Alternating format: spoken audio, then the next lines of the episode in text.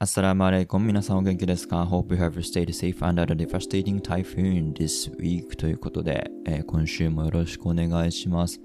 ね皆さん台風大丈夫だったでしょうかね？特に九州地方の方が心配ではありますが、あの、ご無事だったことを願っています。ね、あの、先週の話とは少し逆行しますけど、どこかしら毎年日本台風だったりとか、地震被害なんかがあって、天災の多い国だなっていうのを改めて感じるというか、先週はこう医療と食品すごいいいよねみたいな話をしてたんですけど、天災のことを考えると、なかなかネガティブなこともあるのかななんていうことを感じています。でまあ、そんな冒頭だったんですけど、えー今週、ついに、えー修士論文を提出しました。パチパチパチっていうところですね。あの、これで集中しての学び直し期間はおしまいということになりました。長かったですかね。で、今日は今回の修士論文、略して修論。英語ではディサテーションって言ったりもするんですけど、その中身の話を前半ちょっとご紹介させていただいて、後半はその修論を書くのにどのくらいエネルギーがかかったのかっていうのを時間ベースの情報を交えながらお話ししたいなというふうに思ってます。特に後半の話って、こう大学院留学ってすごいんだぞどやみたいなポジショントークになりがちな留学体験談って多いと思うんですけど、そのことはちょっと少し違った雰囲気もお伝えできるんじゃないかなというふうには思っています。はい。で、内容についてなんですけど、この修論で取り扱ったトピックについては、実は私が今までここで話していたエピソードの中で触れていたこと、触れてきたことを組み合わせると、大体説明がつくような構成になっていました。であの毎週欠かさずに聞いてくれてるよっていう方はバッチリだと思うんですけど、そういう既得な方は本当に、まあ、その既得という文字通り激レアさんだと思うので、そこは、えっ、と、まだ聞いてない人を想定しながら、ただそこを話をかいつまんで、振り返りながら就労のトピックを合わせて話していきたいなというふうに思っています。トピックは、え私がいる学科、え国際開発学科の人材開発学コースに沿ったものからであれば、まあ何でもいいよっていうようなこう自由さで、ただこう今年はコロナの影響で大学側から現地に赴いてのヒアリング調査とか、こう人との接触を伴うものについては NG っていう通知が出て、基本的にはこう文献から読み取れることとか、すでにどこか別の機関、別の人が出しているデータを用いて研究するようにっていうお達しが出ていました。で、私は、JICA はどうやって人材開発プロジェクトを評価、報告しているのかを探るっていうことを、えー修論のメインのテーマと設定しました。で、ここでこう JICA おじさんはどんなことやってるのとかいうのを過去のエピソードで親戚の子供に宿題の解き方を教えてあげるような関わり方を技術協力っていうよみたいな話をしたと思うんですけど、まあ、その宿題サポートがうまくいったのかどうかっていうことを JICA おじさんは報告しなきゃいけないんですね。で、これはあの皆さんもホームページから JICA 技術協力報告書とかいうキーワードでググってもらえると見れるように、まあ、一般の人からもアクセスできるような報告書です。で、まあ、その報告がちゃんとできているんかいっていうのをこう取り出して話をしようじゃないかっていうのが私の修論で取り扱っていたことでした。で、何をもってしてちゃんと報告しているとみなすかっていうのが、まあ、一つ大きなポイントになっていて、で、ここでもお話しした、えーカーク・パトリックの研修評価の4レベルについてっていうのを覚えている方いらっしゃいますでしょうかあの、研修を評価するのに、ただ受講生の満足度アンケートで取っただけになっていませんか？とか、実際にその研修で学んだ知識や技術を現地で実践していて、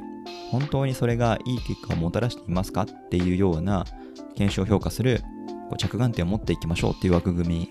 だったんですけど、それぞれの着眼点に応じて評価をすることで、その研修、もう少し広く言えば人材開発施策っていうのが有効だったか否か、もしくは何がより有効にさせた要因だったのか、えーあまり効果が出なかった要因は何だったのかっていうのをあぶり出して次回以降だったりもしくは似ているプロジェクトに生かしていきましょうっていうようなこうことを目的とした評価の枠組みでした。でその4レベルモデルの着眼点で今すでに発行されている JICA の報告書をもう読み直すというか洗い直すことでちゃんと報告しているの？つまりは、上辺だけの評価になってない？次回以降活かせる内容って報告書に含まれているの？っていうのを調査してみようと。いうような取り組みでした。でそもそもまあこんな問いや問題意識が醸成されているっていうのは、まあ、間違いなく私が中の人として勤務していたからっていうのがスタートで、実務の中でこの評価意味あんのかなみたいなモヤモヤを感じることがたくさんあって、それを何か改まった言葉とか方法で整理したくなって今の学び直しに入ってきたっていう経緯があったので、まあ、私個人のバイアスとしてあんまりいけてないよね、評価いけてないよねっていうマインドが、まあスタートにあったことは事実だったと思いますし、ただまあそれを取り除くために私の主観でこれダメダメダメとかじゃなくてこのカーク・パトリックのモデルっていうのを使うことによってフェアなよりフェアな評価基準で報告書を見直すことで見えてくるものもあるんじゃないかなっていうようなことがこの研究の組み立ての狙いです。今年の4月時点で JICA のホームページからアクセスできる報告書っていうのは500件以上あってで調査できる範囲かつそれでも一定の信頼を得られる程度のサンプル数っていうものを、まあ、過去の論文とかその研究手法について書いている本から、まあ、考え出して直近5年から毎年10件ずつつまり計50件の報告書を先ほどご紹介したカーク・パトリックモデルの観点で見直すっていう作業をしました。で結果としては調査対象の40%以下だけがこの行動変化とか結果についてレベル3とレベル4について触れていて、他のもの、つまり60%以上のものは、そのレベルについて記述なしっていうものでした。まあ、これがその単純に今回の修論での調査の結果としてあるがままの事実で、じゃあそれがどうした ?So what? に答えるのが、この修論の大切な役目として言われていて、それは何かっていうと、レベル3と4の評価をなくして、そのプロジェクトの進化を評価することが難しいんじゃないかっていうところですよね。研修を実施して、その後どういう結果が生まれたのかっていうのに対して行動変化とか、その行動変化が生み出した数値的な実績っていうものを評価しない限りは、そのプロジェクトが良かったか悪かったかっていうのはわからないと。でもっと言うと、そこを評価していかないと、そのお金の使い方が無駄だったんじゃないとか、といい使い方できたんじゃないっていう議論に対抗できない。必要な情報を提供できないっていう状況になってしまうので、それは望ましくないよねっていう話ですね。で、これは私が個人的にガーガー言ってるわけではなくて、まあこう、研修評価の文脈でも、そういう将来の意思決定に役立つ情報を提供してこそ、研修評価の意味がある。要はそういう報告書の意味があるっていうような論調があって、私はそこに乗っかる形で、今回の調査結果をまとめています。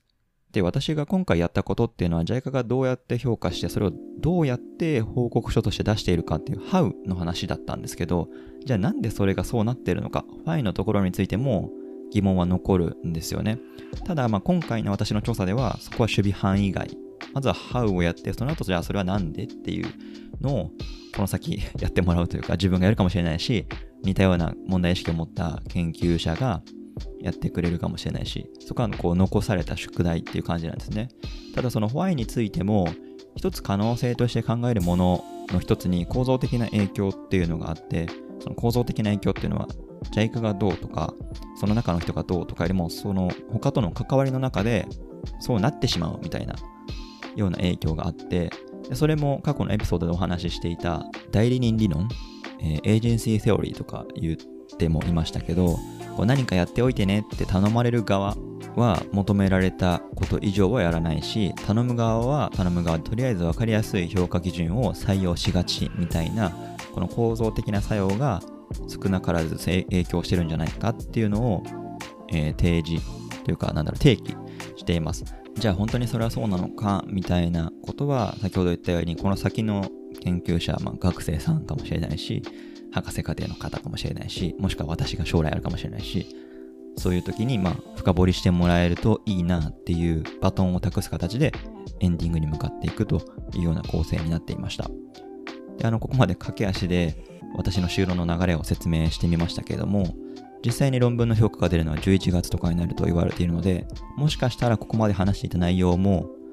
こう論文の中で私が求め上げるのに壮大に失敗していて単位が取れずみたいなこともなりかねないので、そうなったら皆さんで私を慰めてください。で、後半はですね、実際こういう話をまとめるのにどのくらい時間がかかったのかと、案外大変じゃなくないみたいな話をしてみようかなというふうに思っています。えー、後半もどうぞよろしくお願いします。はい、後半もよろしくお願いいたします。前半でですね、就労の中身について10分程度で駆け足、そしてエッセンスだけをお伝えしましたけど、まあ、先ほどの説明をするためには地盤作りというか、先人の人たちがどんなことを言ってきたのかとか、どういう問題が議論されてきたのか、みたいなことをたくさん読み込んで、それを踏まえながら話を進めていかないっていうようなルールというかお作法があって、なぜなら、そういう先人の知識を踏襲することで、私が言っていることって見当外れじゃないんですよっていうことを証明する必要があるんですよね。まあ、慣れてない人にはめっちゃ守りに入るじゃんっていう印象を与えかねないんですけど、まあ、学問の世界っていうのは本当にそういう点を大切にしています。この人が詭弁というか、好き勝手なことを言ってるんじゃなくて、今までこう踏み固められた轍の上に、さらにその先一歩を進めるような話をしているのかどうか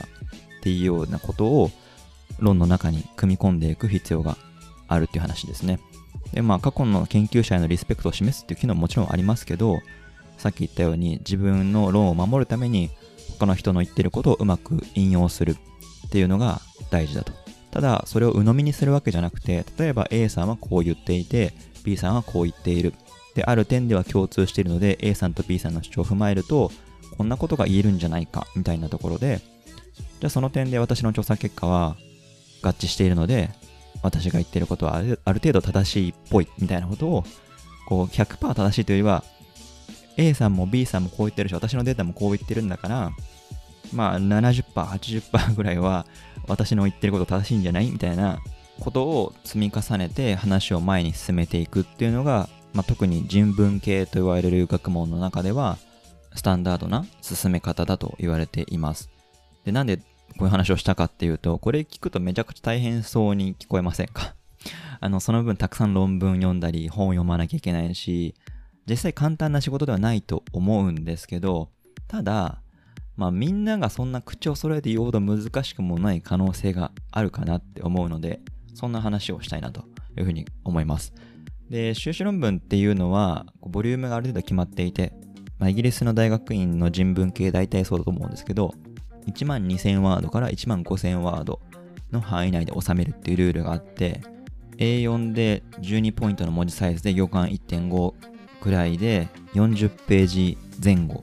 で1万2000ワードになるんですね。各授業のレポートが3000ワードで10ページぐらいだったので、単純に考えるとその4倍くらいの分量です。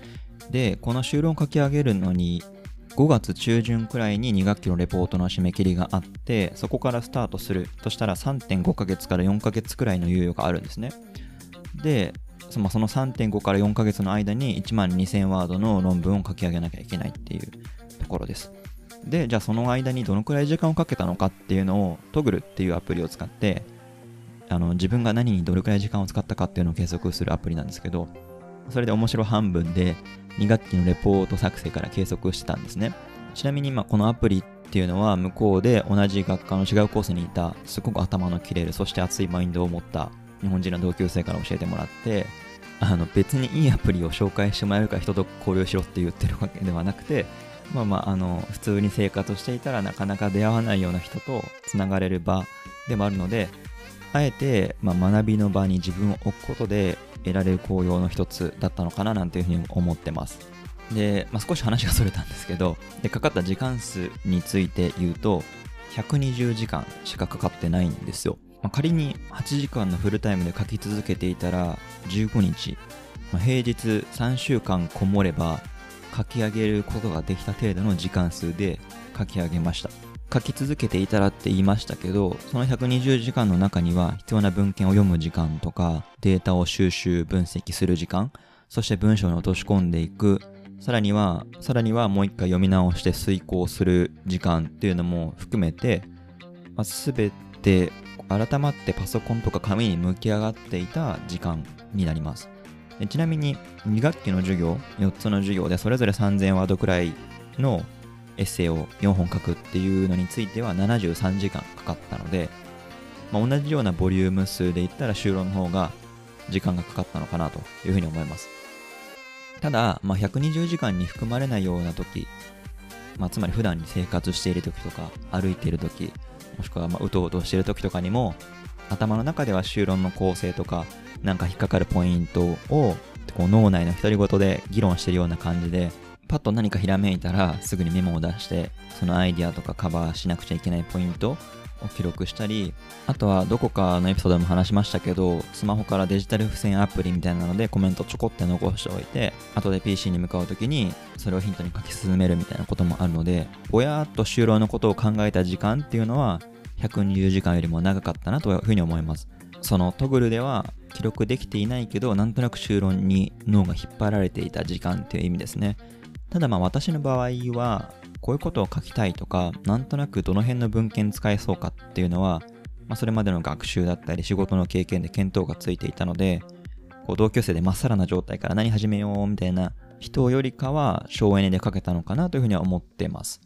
で、まあ冒頭ポジショントークなんて言葉を使いましたけど、この自分がいる立場が有利になるような話のことを、ポジショントーク。なんだろうな、画伝飲水的な話しぶりになることが留学体験談って多いのかなっていう印象を受けていて、例えば、英語で研究するって大変だったとか、寝る間もなかったとか、ほとんど遊びに行ってないとか、そういう話ってそれだけ大学院留学の難易度が高いものだっていう印象を他の人にアピールすることで自分の立場を上げるというか価値を上げるような効果つまりそんな大変な経験をした人もしくはそれだけ苦労する資格を得た人みたいなシグナルを送ることができるのでそういうなんだろうな体験談が多く出ちゃってるのかなというふうに思ってますただ、まあ、私の体験談ですよ、これはあくまで。今日、あの数字も合わせて紹介したように、4ヶ月で120時間程度のコミットで、それ以外にも毎週に30時間ぐらいオンラインでパートの仕事をしてお小遣い稼ぎながら、まあ、それでいて睡眠時間が削られてしまうみたいな経験もしてないんです。もちろんこの省エネとかそういうことを考えずにもっとシリアスにさらに高みを目指して研究を重ねていくんだっていうモチベーションの方にはこう生ぬるい留学体験談かもしれないですけど10年間働いての学び直しっていう位置づけではとても良いリフレッシュというか充電期間だったように感じています、ね、実際に苦労したこととか不安だったこともありましたけどまあそれはそれで別の機会にとっておこうかなというふうに思います。はい、えーと、今日はですね無事に修論が終わりましたっていうご報告とその内容について過去のエピソードとのつながりもなんていうかな伏線回収みたいな感じになりましたけど